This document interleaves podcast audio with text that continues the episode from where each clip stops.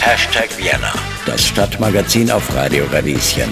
Präsentiert von der FH Wien der WKW.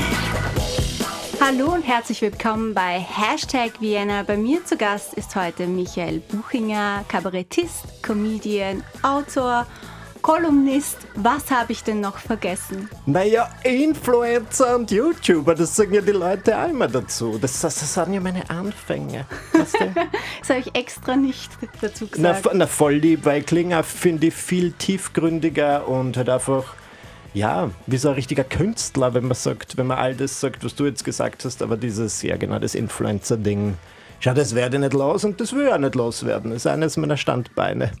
Ja, ich finde, es hört sich ein bisschen nach Hader an oder so, wenn man das vielleicht so formuliert. Wenn man es wie formuliert, so wenn man wie ich jetzt die Einleitung gemacht habe, Ach Kabarettist. So, ja, wer Autor. mag das sein? Wer ist es? es ist Michi Buchinger. Ich habe mir überlegt, äh, ich stelle Quickie-Fragen am okay. Anfang, damit wir das Eis ein bisschen brechen zwischen uns. Ja. Jetzt das bin ich nervös. Sehr angespannt ja, davor. es ist wirklich es ist eiskalte Stimmung zwischen uns. Ich weiß wirklich nicht, was ich zu dir sagen soll, aber jetzt bin ich gespannt. Okay. Erste Frage. Bist du bereit? Ja. Welche Musik hörst du beim Joggen? Beim Joggen höre ich was mit ganz viel Beats per Minute. Das heißt sowas wie Beyoncé, Britney Spears, Shakira. Sind meine Antworten zu lang? Na, passt perfekt. Okay. Hast du einen Liederwunsch? Ein Liederwunsch? Ja. Ich wünsche mir bitte von der Britney Spears das Lied Toxic. Sehr gut, dann spielen wir das gleich. Okay.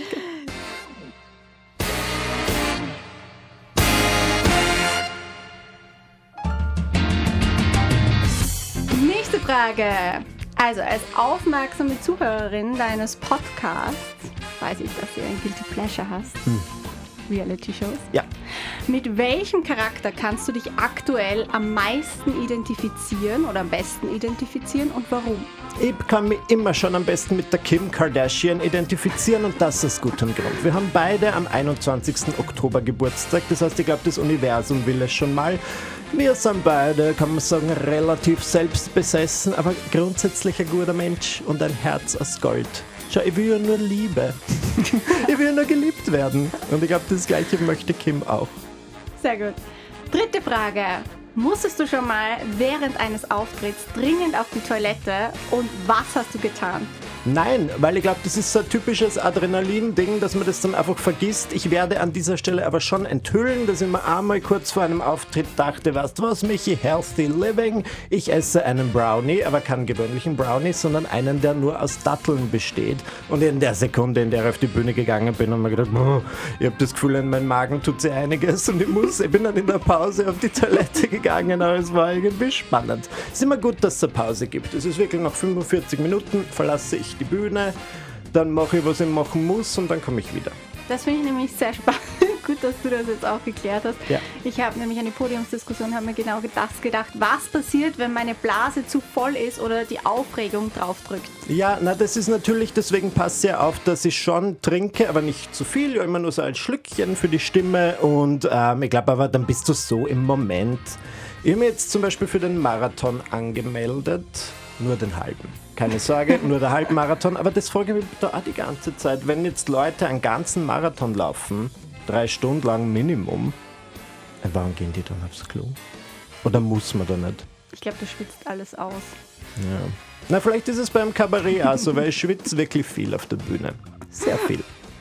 Hast du dann so Tipps und Tricks? Manche machen sich ja so Binden dann so in ihre Achsel. Na, ist komplett egal. Ich tue mich vorher ein bisschen abpudern im Gesicht, damit ich nicht so glänze und dann ist es grundsätzlich wurscht. Aber dann im Sommer passiert schon manchmal, wo ich das Gefühl habe, man merkt wirklich, dass ich schwitze. Aber das Publikum ist egal. Ich glaube, die freuen sich, wenn jemand schwitzt und wenn man merkt, okay, der strengt sich gerade an für uns. Das macht dich noch authentischer. Ja. Nahbarer. Hm? Okay, und die letzte Frage. Welches Lindor vernaschst du am liebsten? Na, ich habe ja so gern meine Lind Lindor und da mag ich jetzt die neue Sorte Salted Caramel. Finde ich eigentlich wirklich gut. Ich bin ja ein großer Fan von so Salzkaramell und äh, ich finde diesen Trend so toll, dass man das jetzt überall bekommt und dass es jedes gängige Lebensmittel, Dragé-Keksi zum Beispiel, auch mit Salted Caramel gibt und das begrüße ich.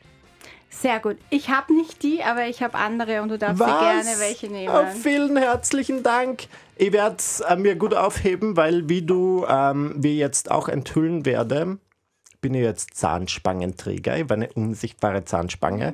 Das heißt, vor jedem kleinen Bissen, den ich nehme, muss ich zuerst mal meine Zehnte ausgeben. Das ist echt sexy. Ja. Ja, Ich kann nicht mehr dazu sagen. Ich, mich, mir ereilt das gleiche Schicksal. Also ich bin auch. glaubst, na ja, man muss, man muss sich schon. Ich habe am, am Anfang habe ich es auch wirklich noch für alles, wo ich irgendwo in der Öffentlichkeit gesprochen habe, rausgegeben. Und dann dachte ich mir, Entschuldigung, dann habe ich die Zahnspange am Tag fünf Stunden drin, wenn ich es für jede öffentliche Appearance rausgebe. Deswegen heute im Radio mit ein bisschen einer Zahnspange. Ich hoffe, das hört man nicht zu sehr. Na, man hört es nicht. Danke. Ähm, hast du dann so Sprechtraining geübt, extra mit, dem, mit der Spange? Weil das habe ich mir jetzt auch schon überlegt, ob ich das machen soll. Nö, habe ich nicht, aber ich muss sagen, man gewöhnt sich schnell dran. Also das hat mir meine Zahnärztin gesagt, die ersten drei Tage sind eigenartig und eben auch, weil ich selbst Podcasts mache und auf der Bühne bin, ich merke ich selbst merke schon, dass ich mir denke, ich lisple ein bisschen mehr, mein Mund klingt feuchter. aber gut, es hat sich noch niemand beschwert, zum Glück, vielleicht ja ab heute und ich denke mir so gut, wenn ich der Einzige bin, der es merkt, wurscht. Ja.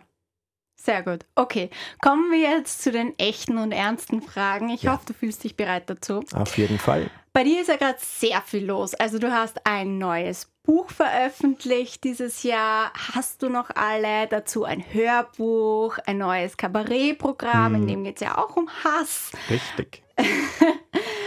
Hast einen neuen Haarschnitt, über den du auch sprichst. Na, auf jeden. Fall, sicher. Haben wir die Haare kurz schneiden lassen. Früher haben wir lange Haare getragen. Äh, wie gehst du mit so viel Neuem im Leben um? Ich finde das eigentlich super. Ich glaube, das ist ja gut, weil jetzt ja gerade wieder Herbst geworden ist. Es ist einfach Umschwung, es tut sich viel Neues und ich brauche das ein bisschen. Ich habe das ja wirklich gemerkt in den Lockdowns oder besonders im Jahr 2020, so im März, wie das Ganze angefangen hat. Da fand ich es am Anfang ja grundsätzlich ganz lieb, dass man so für zwei, drei Wochen zu Hause bleiben darf. So dachten wir damals noch, dass das nur so kurz sein wird. Und dann hat mir das wirklich irgendwann gefehlt, weil man dachte, ich will einfach, dass sie was Neues tut. Meine größte Sorge ist einfach ein leerer Terminkalender, weil das heißt, niemand will mich, niemand interessiert sich mehr für mich. Das heißt, wenn ich da wirklich viel eingeteilt bin und Montag bis Freitag echt äh, einiges zu tun habe, dann jammer ich zwar gern drüber, aber ich finde es grundsätzlich natürlich super. Ist mir allemal lieber, als ich habe gar nichts zu tun. Ja, gefällt mir. Kann ruhig so bleiben. Solange es dann zwischendurch immer Pausen gibt, finde ich das ja gut. Ja, sehr schön. Ähm, ich habe ja auch schon angesprochen, in deinem Buch und in deinem Kabarett geht es um Hass. Ja. Fühlst du dich als der inoffizielle Hassbotschafter? Möglicherweise. Vielleicht mache ich den Hass ein bisschen salonfähiger, weil ich habe das Gefühl, Hass ist ja immer ein sehr böses Wort und viele Leute sagen, ah, das kannst du doch nicht sagen, das ist so ein starkes Wort. Aber ich habe einfach den Spieß umgedreht. Ja, die Leute sagen, ah, ich liebe Lind Lindor, so geht zum Beispiel sehr gern, oder ich liebe diesen Lippenstift und lieben ist ja ein starkes Wort und auf jeden Fall ein inflationär verwendetes Wort. Deswegen dachte ich mir, ich drehe den Spieß um, ich mache das gleiche mit Hass, jetzt trägt es die Leute fürchterlich auf und ich finde das aber grundsätzlich gut. Ich finde es gut, dass sie die Leute über mich aufregen, über meine Wortwahl aufregen, so kommt man ins Gespräch. Wenn sie wirklich jemand an dem Wort Hass stört, kann er sicher denken, dass ich die Dinge, die ich hasse, stattdessen mega nervig finde, aber ich finde, das ist einfach nicht das Gleiche. Das klingt nicht so gut, das bringt es nicht so auf den Punkt und ich fahre ganz gut damit. Für mich ist das so eine Art Therapie. Ich spreche über die Dinge, die mich stören und dann, also das ersetzt nicht die echte Therapie, aber ich spreche über die Dinge, die mich stören und danach geht's mir gut. Dann bin ich im echten Leben der netteste, locker flockigste Mensch. Was findet, du hast ja schon ein bisschen erwähnt, aber was liebst du am Hass? Was liebe ich am Hass? Ich glaube, er verbindet. Wenn ich auf einer Party bin und mit einer Person über Dinge spreche, die wir beide mögen, so, keine Ahnung, oh, ich mag die Serie Friends, ja, ich auch, okay, die halbe Weltbevölkerung gefühlt schaut gern Friends. Wenn ich jetzt aber mit irgendjemandem rede und mir richtig über was aufreg und wir hassen dieselbe Sache, ich finde, das schweißt einen mehr zusammen. Einfach dieses Lästern, so eine kleine Gossip-Session, ich finde das schön, das liebe ich daran und, ähm, ja, dass es mir danach dann immer ein bisschen besser geht. Sehr schön. Was hast du im Moment am meisten? Was ich im Moment am meisten hasse, ist, glaube ich, diese komische Übergangsphase. Ich stehe in der Früh auf und gehe nach draußen, ist so 10 Grad. Deswegen ziehe ich mich entsprechend an, Mantel, Jacke, Pullover, whatever. Und dann zum Mittag hat es plötzlich 22, 24 Grad und es ist mir dann einfach zu heiß und das ist wirklich, also ich merke so jetzt, jetzt gerade schwitze ich schon ein bisschen, weil ich einfach so einen chunky Pullover anhabe für richtiges Kuschelwetter und so war es in der Früh auch. In der Früh war mir kalt und jetzt muss ich in den sauren Apfel beißen. Ich weiß, ich weiß, der Zwiebellook, ich hätte mir einfach ein bisschen anders anziehen sollen, aber im Nachhinein ist mir immer gescheiter und das hasse ich. Das war ein pointiertes, das hasse ich zum Schluss. Danke. Sehr schön. Hm.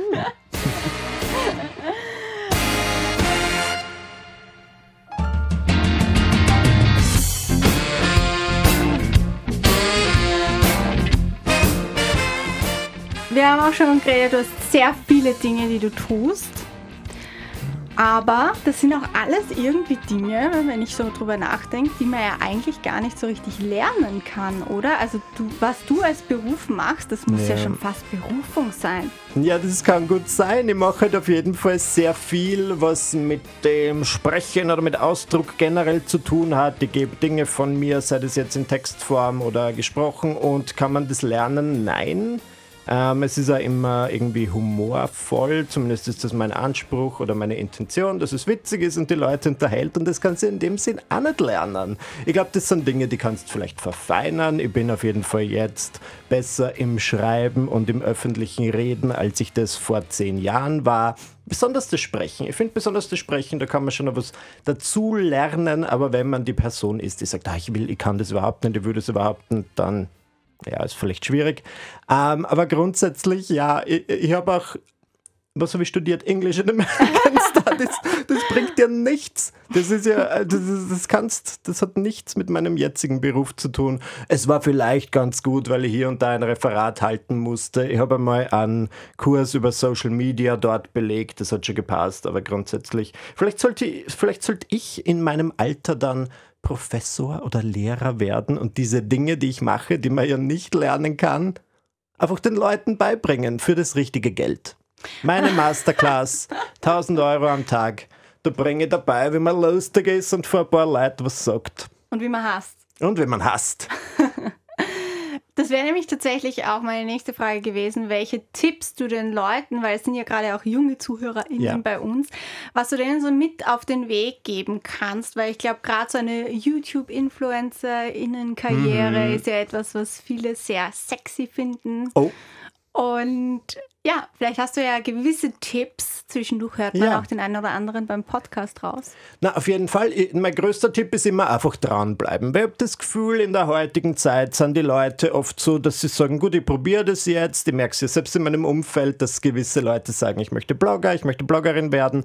Ähm, und die machen das dann für so einen Monat, dann merken sie, na gut, habe noch immer nicht 10.000 Follower, bin noch immer nicht reich, ich lasse es wieder. Und so schnell geht es natürlich nicht. Ja, man muss ein bisschen dranbleiben du darfst ja dein ganzes Pulver nicht am Anfang verschießen. Überleg dir so, wie könnte ich das die nächsten ein, zwei Jahre irgendwie so machen, dass das vielleicht nebenbei gut geht und dann, wenn es nach zwei Jahren immer nur noch zehn Follower hast und damit nicht zufrieden bist, dann kannst du es ja noch immer an den Nagel hängen. Das ist mein erster Tipp. Mein zweiter Tipp ist auch, man muss nicht alle Pferde auf eine Sache setzen. Also ich habe auch studiert und nebenbei dieses Ding gemacht, also nebenbei YouTube-Videos gemacht und dann dachte ich mir, gut, wenn es jetzt mit dem YouTube nicht klappt, dann gehe ich vielleicht mehr in so eine Magazinrichtung oder setze mehr aufs Schreiben. Vielleicht mache ich aber was mit meinem Englischstudium und werde Übersetzer oder whatever. Ähm, zum Glück musste ich das nicht machen. Auch ähm, ja, vielleicht auch schwierig, weil Englisch kann ja fast jeder, sind wir uns ehrlich. ähm, und mein dritter Tipp ist, ich glaube, in der heutigen Zeit muss man sich vielleicht wirklich auf irgendwas Spezifisches fokussieren. Ja, wenn ich jetzt sage, ich mache jetzt einen Blog zum Thema Beauty und Lifestyle, das hat vielleicht 2005 gut funktioniert, so was sehr Generelles, aber ich würde mir wirklich ein bisschen auf was Spezifischeres einigen. Was wäre man? Bei mir ist es halt zum Beispiel der Hass. Das machen wenige Leute. Ich kenne auch Menschen, die sind total erfolgreich, indem sie Videos zum Thema Pferde machen, wo ich mir auch so, so dachte. lustig, dass du das sagst. Mir ist nämlich gerade in den Kopf gekommen, dass ich erst äh, vor einem Jahr oder so einen Beitrag über Kidfluencer gemacht habe. Oh. Und da ging es um ein, ja, die war zwölf oder so, und die ist bekannt worden durch Videos mit Holzpferden. Siehst du das? Ja. Na eben, und genau das ist es. Weil in der heutigen Zeit würde ich wirklich sagen, je spezifischer, desto besser. Vielleicht hat man irgendein total eigenartiges Hobby, irgendeine total eigenartige Leidenschaft. Aber ich glaube, das spürt man. Ja, wenn es eine Leidenschaft ist, dann schauen die Leute auch gerne zu.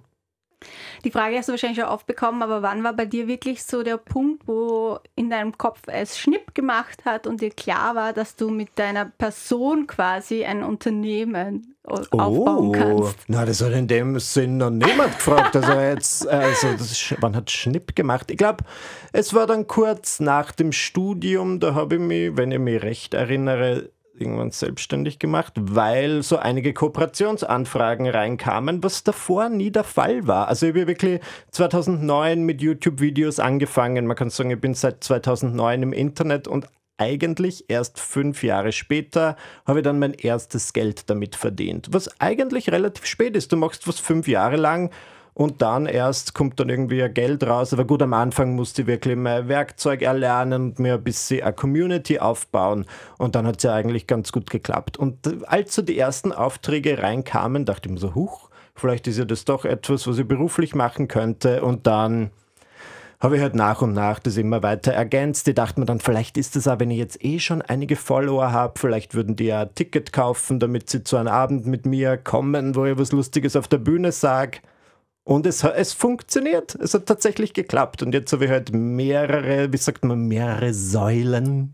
Das eine sind halt diese ganzen Influencer-Dinge, wo mir Marken Geld geben, dass ich irgendwas bewerbe. Das mache ich grundsätzlich ganz gern.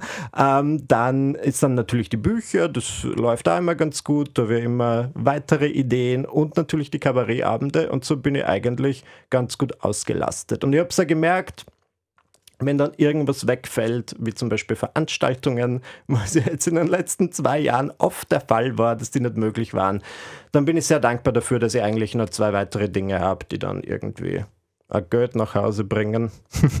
ja, also ich finde, das wird auch ähm, zu selten in den Kontext gebracht, dass es ja tatsächlich auch so eine, und ein Unternehmen einfach ist. Auch. Das stimmt auf jeden Fall. Ich meine, ich bin nach wie vor ähm, one, eine One-Man-Show. Ich werde zwar unterstützt über Managerin und so weiter, aber ich habe jetzt in dem Sinn keine Angestellte, wobei mir denke, schau, wenn ich eines Tages alt und äh, alter Knacker bin und keine Lust mehr habe, vielleicht hole ich mal irgendwen, der jetzt nicht statt mir auf die Bühne geht, aber mit zumindest meinen Rollstuhl auf die Bühne schiebt und mich dann dort sitzen lässt oder irgendwas, ja, keine Ahnung. Weil der Tag hat nur 24 Stunden. Man darf auch nicht so viel machen. Aber im Moment bin ich alleine ganz zufrieden.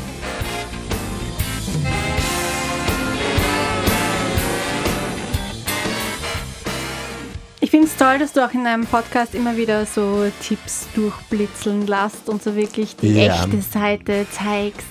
Ähm, was ich besonders interessant fand, und ich finde, das ist vielleicht ein Tipp, den man auch noch den Leuten mitgeben kann, dass man nicht immer nur warten muss, dass etwas auf einen zukommt, dass ja. man auch Initiative zeigen kann. Du sagst es, weil das ist wirklich was, was ich mir in meinem Leben ganz oft gedacht habe. Die ganzen Dinge, die ich machen wollte, habe ich sehr oft selbst initiiert. Sei es jetzt, dass ich 2015 angefangen habe, so einfach aus dem Nichts Konzepte an verschiedene Verlage zu schicken, weil ich mir dachte, ich würde gerne ein Buch schreiben, weil ich dachte, man soll jetzt warten, bis da irgendjemand in meiner Mailbox oder in meiner Inbox auftaucht und sagt, bitte schreibe ein Buch für uns.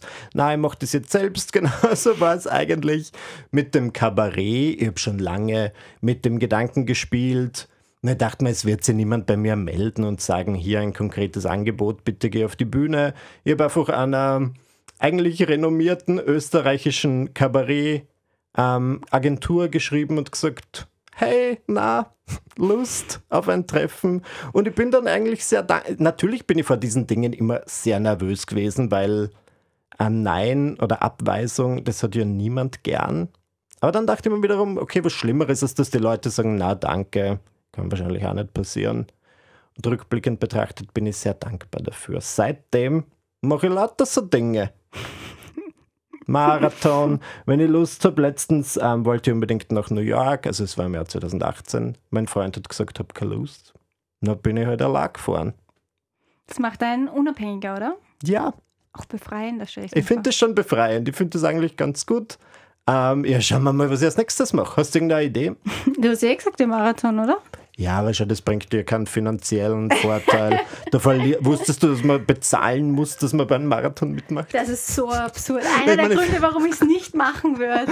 Weil dachte man, ich meine, ja, wenn ich länger darüber nachdenke, verstehe ich schon, aber ich muss mich quasi anstrengen und dafür bezahlen, dass ich mich anstrengen darf. Puh. Ist ja eigentlich wie im Fitnessstudio. Warst ja. du mal im Fitnessstudio? Ja, ich zahle monatlich einen gewissen Betrag dafür, dass ich dann nicht hingehe. Also mir bewusst, ich war auf der Suche nach einem Fitnessstudio, wo ich mir dachte, ich will nicht nur unter Anführungszeichen 20 Euro im Monat zahlen, weil sorry, dann gehe ich nicht hin. Jetzt zahle ich 60 und gehe auch nicht hin. das ist wirklich schlimm. Ich muss jetzt wieder in Vorbereitung auf den, was auf den Marathon, den ich jetzt schon zum dritten Mal erwähne, werde ich nur mehr im Fitnessstudio abhängen. War es dann auch teilweise investigativ, dass du es äh, bei dem letzten Podcast, den du aufgenommen hast, vergangene Woche beim Berlin-Marathon warst? Ja, nein, ich war, ich war absolut unabsichtlich. Ich habe immer so ein Talent dafür, dass ich Reisen buche und dann genau an dem Wochenende, wo ich dort bin, der Marathon in der Stadt stattfindet. Und du kannst quasi nicht einfach normal durch die Stadt gehen, weil du kannst nicht die Straße kreuzen. Ja, das hat mich dann schon inspiriert, weil ich mir dachte, schau, die ganze Stadt hält zusammen und alle applaudieren und jubeln. Das ist schön. Das will auch. Du merkst, ich werde einfach angetrieben von Applaus. Ist auch ein schöner Antrieb. Schon, oder? Ja. I love it.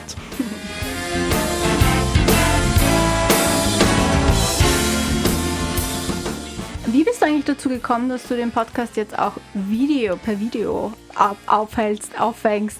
Schau, ausgezeichnete Frage. Ich bin im Moment in der Jury für einen Podcast Award, der KAT Podcast Award. Und da musste ich mir 100 Podcasts anhören und dann irgendwie den besten oder die besten auswählen. Das war eigentlich eine riesige Arbeit. Aber gut, es gab da so eine Jury-Sitzung und da waren halt nicht nur PodcasterInnen, sondern also ExpertInnen aus der Branche, die halt irgendwie so Kunden betreuen, die Werbung in Podcasts buchen. Und ich habe das gefragt, wäre es eigentlich gescheit, eine Videoversion zu machen? Und die haben gesagt, yes. Und dann haben wir gesagt, na gut, so das mache ich. Nein, nicht so eindeutig. Meinte, in Österreich ist das wahrscheinlich erst in drei, vier Jahren ah. ein Thema. Und da dachte ich mir, da bin ich aber ah. lieber der Vorreiter, wenn die das so sagen. Und ich dachte mir, es ist nicht viel mehr Aufwand. Ich habe halt immer so das Gefühl, ich mache YouTube, oder ich habe eine Zeit lang sehr viele YouTube-Videos gemacht, die sind gut angekommen. Dann habe ich mehr auf Podcasts geswitcht und manche Leute kriegen das einfach nicht mit, mhm. weil es gibt offenbar ein Paralleluniversum, wo Leute zu Hause wohnen, die kann, zu Hause sind, die kann kein Spotify haben und auch sonst keine Podcast-Plattformen nutzen. Mhm. Und dachte mir, na gut, dann muss ich das vielleicht irgendwie auf YouTube posten. Und nicht nur als Audioversion, sondern lasse jetzt mein iPhone mit der Kamera mitlaufen und dann schnipsle ich das zusammen es passt eigentlich. Natürlich muss ich jetzt darauf achten, dass ich nicht so wie früher meine Podcasts in der Jogginghose aufnehme und komplett also, fertig ausschaue. Ja, eh, aber ich versuche zumindest, dass ich ein bisschen was Normales anhabe. Oder dass ich zumindest überhaupt eine Hose anhabe. ich habe genau anders gerade gedacht. Ja. Deswegen musste ich so. Na, aber es passt schon. Es ist ein guter Ansporn für mich, mir morgens was anzuziehen. Und es passt. Sind die Klicks berauschend? Na, es sind also 5000 Klicks pro Videoversion. Ist okay. Das passt. Ähm, das schreibe ich jetzt dazu. Es sind einfach 5000 mehr pro Folge. Ist grundsätzlich gut. Trotzdem hören die meisten Leute einfach die Audioversion. Also ich finde das cool, weil es halt auch so einen Behind-the-Scene-Effekt hat. Ja, klar. Weil ich habe mich schon oft gefragt, du erzählst das dann so in deinem Podcast, wie gerade die Situation ist, in der du dich ja. befindest, das aber zu sehen ist noch einmal was anderes. Ich mag das eigentlich auch ganz gern. Ich finde, es ergibt vielleicht mehr Sinn, wenn du so einen Podcast hast, wo Gäste kommen renommierte Gäste. Ich, ich habe ja auch einen Podcast mit dem Thomas Breziner namens Drei Wollen Durchblick, wo wir wirklich oft Gäste haben, die Rang und Namen haben, die Corinna Milborn und so weiter. Und ich sage dann immer so, machen wir vielleicht auch mal eine Videoversion und dann sagen immer alle, nein. okay, nein. Ich finde, das wäre eine gute Idee. weil dann, äh, weil dann die, die Intimität gestört wird oder so. Ich glaube, es ist zu viel auf. Ich glaube, es wäre da wirklich zu viel Aufwand, weil wir sind immer drei Leute, die reden. Wir sind an einem runden Tisch. Man bräuchte dann vielleicht mindestens drei Kameras. und irgendwer muss es ja zusammenschneiden. Und bei meinem Solo-Podcast, gut, da setze ich einfach ein paar Schnitte und das war's. Mhm. Ja, Solo-Podcast, Solo-Kabarett. Ich würde gerne noch ein bisschen jetzt zu deinem aktuellen Kabarettprogramm ja. äh, reden.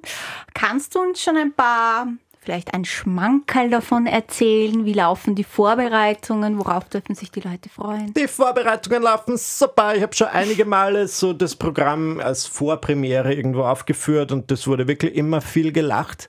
Ich habe versucht, ähm, wieder sehr authentisch und ehrlich zu sein und einfach aus meinem Leben zu erzählen, wie es gerade ist. Und ich bin 28, ich bin fast 30. In meinem Freundeskreis sind jetzt wirklich viele Leute, die heiraten, Kinder bekommen, ein Haus am Land kaufen. Und ich finde das komplett eigenartig. Also ich bin, in, ich bin nicht so weit. Ich bin einfach nicht in dieser Phase. Ich will das nicht im Moment. Und ich habe das Gefühl, dass ich irgendwie so überbleibe. Um das geht es ein bisschen in dem Kabarett. Aber ich habe mir gedacht, gut, ich muss es auch ein bisschen spicy machen. Und ich habe sehr viele Stories aus meinem früheren Datingleben und meine ganzen One-Night-Stands. Das sind so Dinge, die man vielleicht nicht, ähm, nicht auf Instagram und im Podcast erzählen kann, wenn man dann wahrscheinlich gesperrt werden würde aufgrund des Schandmauls, aber wenn die Leute Eintritt zahlen, dann erzähle ich sowas natürlich gern. Und ich finde, es ist, es ist eine runde Geschichte worden. Im Gegensatz zu meinem ersten Kabarettprogramm habe ich das Gefühl, dieses Kabarettprogramm hat einen richtigen Bogen, weil es ist irgendwie so, okay, zuerst mich ist Single Life, dann geht es mehr so um Dating, um die Liebe und dann halt darum, dass jetzt ähm, um mich rum alle doch sehr erwachsen und reif werden und so weitere Schritte wagen und ich nicht ganz bereit dafür bin. Und ich finde, es ist gut. Es gibt da eine Message, es geht viel ums um so Dinge wie mein Outing damals und um Homosexualität nur, bis, nur ein bisschen. Es ist jetzt kein aufklärender Abend, es ist kein TED-Talk, aber es ist schon ganz cool geworden. Ich bin richtig zufrieden damit. Ähm, die Vorpremieren waren gut, weil da habe ich dann festgestellt, was ich vielleicht bleiben lassen sollte und wo es vielleicht ein bisschen mehr braucht. Und jetzt bin ich bereit für die Premiere und auch froh, wenn ich sie hinter mir habe. Hast du dann so ein positiv kribbelndes Bauchgefühl? Ja, weil im Gegensatz zu meiner letzten Premiere, wo ich wirklich so war, so, oh Gott, muss das sein und muss man das einen feierlichen Abend machen, bin ich jetzt richtig, also ich freue mich darauf. Ich habe, das habe ich bei meiner ersten Premiere überhaupt nicht gemacht. Da hätte ich um ein Haar meinen Freund Dominik, meinen Lebensgefährten, nicht eingeladen, weil ich mir dachte, der wird sich das schon irgendwann anschauen. Und ich habe halt keine Freunde, nichts eingeladen. Und dieses Mal bin ich wirklich so, es kommen 20 meiner engsten Freunde über Torte bestellt, wo mein Gesicht drauf ist. Es gibt Champagner. Es ist wirklich, ich freue mich, es wird ein cooler Abend. Hoffentlich. Denn, es geht irgendwas schief und es wird ein fürchterlicher Abend und das Theater fängt an zu brennen. Ich kann es nicht, nicht garantieren. Ich bin kein Hellseher, ich bin nicht Gerda Rogers.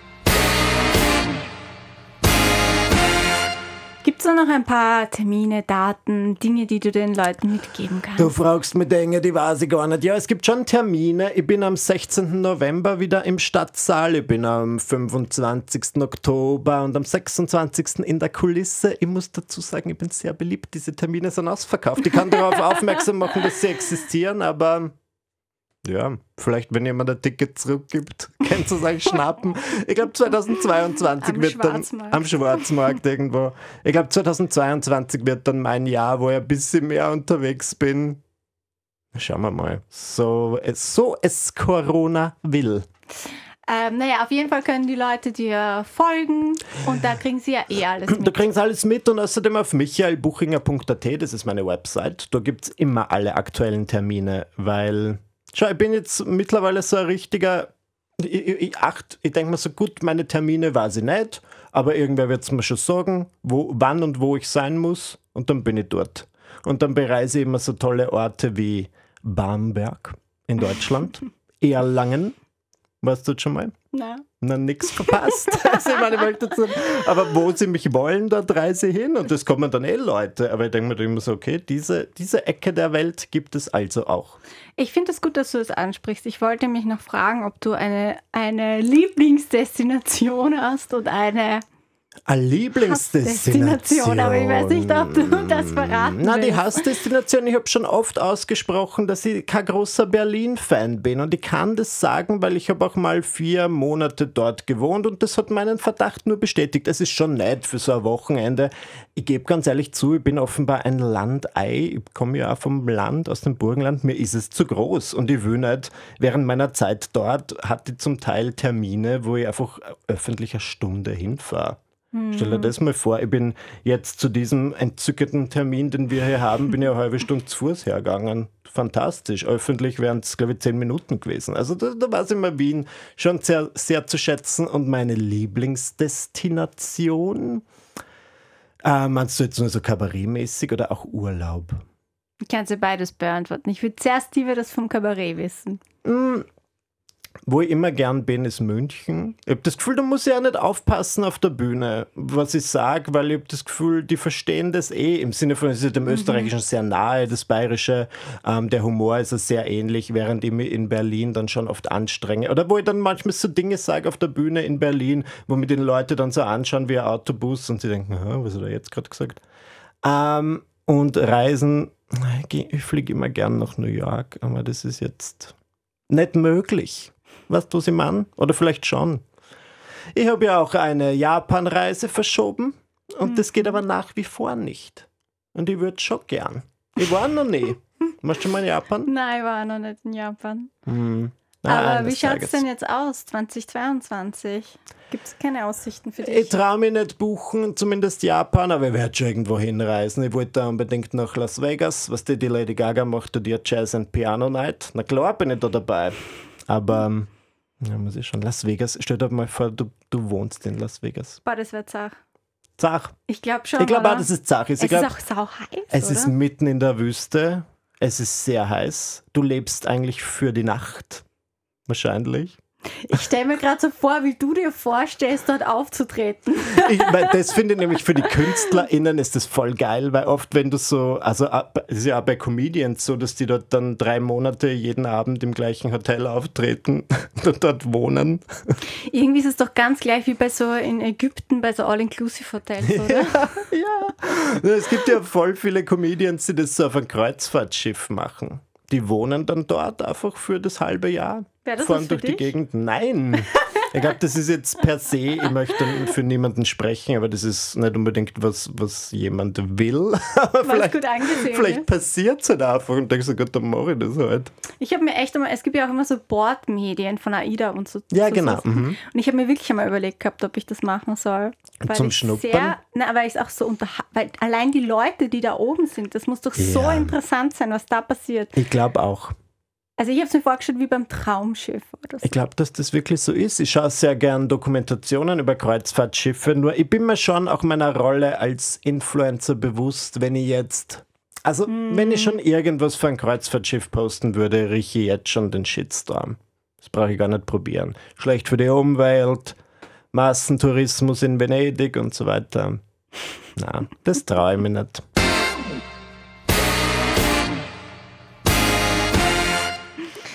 Äh, ist es so, dass du dich im Alltag auch oft mit den Dingen beschäftigst, was du dann postest und welche, welche Folgen es haben kann? Ja, aber ich versuche, dass es mich nicht so sehr einschränkt, weil eine Zeit lang hat's, ist mir aufgefallen, dass die Leute mich immer fragen nach ähm, veganen Rezepten, Tipps zum veganen Leben. Michi, wo beziehst du dein Vitamin B12? Und ich dachte mir so, ich bin kein Veganer, ich esse relativ viel Schnitzel, genau vom Fleisch kriege ich das B12. Und dann hat mir mal eine Freundin gesagt, ja Michi, aber du postest halt ja immer nur gesunde Bowls und wenn man dir auf Instagram folgt, schaut schon so aus, als wärst du eigentlich Veganer. Deswegen dachte ich mir, gut, ich muss vielleicht eine rundere Version von mir im Internet zeigen. Und ich war halt immer so, dass ich mir dachte, okay, wenn ich jetzt mein Schnitzel poste, dann, dann weiß ich einfach, dass die Leute meckern. Ja, jetzt tue ich es halt. Ich, ich bin mir dann eh schon bei den, ich kann das immer schon vorausahnen, wo dann irgendwas kommen wird. Und es ist okay. Ja, jetzt bin ich ja doch schon seit, eben seit 2009 im Internet. Irgendwer meckert immer. Und Eigentlich so arg, oder? So deine Ja, ganze Te Ende Teenie-Zeit, Erwachsenenzeit hast du quasi über das Internet dokumentiert. Ja, das ist Ja, eigentlich eh verrückt. Oder Das so. ist wie bei der Paris Hilton, aber was ich mir auch denke, wo sie wahrscheinlich noch ärger ist, ist bei der Gen Z. Bei den ganz jungen Leuten, ich weiß nicht, wie alt du bist. Bist du Gen Z? Nein, ich bin 30. Ach so, na dann. Ein Charmant. Ja, könnte es aber. Jetzt hätte ich mal gedacht. Okay, aber ähm, weil du, du, du, du wächst ja. Ja. ja wirklich. Also bei mir, wann ist Social Media aufgekommen? Ähm, ja, eh irgendwann, aber so richtig auf Instagram war ich erst so mit 19. Ich frage mich, wie es halt zum Beispiel ist, wenn du 12 bist und die ganzen Likes mitkriegst und vielleicht hat jemand an der Schule mehr Likes und du nicht so. Ich glaube, das macht schon was mit einem. Da bin ich zum Glück verschont geblieben. Bei mir gab es MySpace. Ich konnte meine Freunde, das vermisse ich, ich konnte meine Freunde ähm, in einer Rangliste geben, Top 8. Ja, ich erinnere mich an diese Zeit. Eben, und ich vermisse es, dass ich heute zu Freunden sage, Anja, sorry, aber mit der bläden Aussage bist du jetzt auf Platz 7 gerutscht. Denk mal drüber nach. Und was ich auch daran vermisse, ist diese Layouts, die man sich aussuchen Ja. konnte, die so geglittert haben. Wir waren so. alle Webdesigner und Webdesignerinnen damals. Das war super. Ja, gibt's von deiner Seite noch etwas, was du an dieser Stelle loswerden möchtest? Lebt euer bestes Leben, macht es einfach, seid lieb zueinander. Und das sind einfach meine Worte für den Weg. Sehr gut. Vielen Dank, dass du bei uns zu Gast warst und alles soll bitte zu deinem Kabarettprogramm gehen. Oh, danke für diese schönen Abschlussworte und danke für die Einladung. Das war schön. Tschüss. Ciao.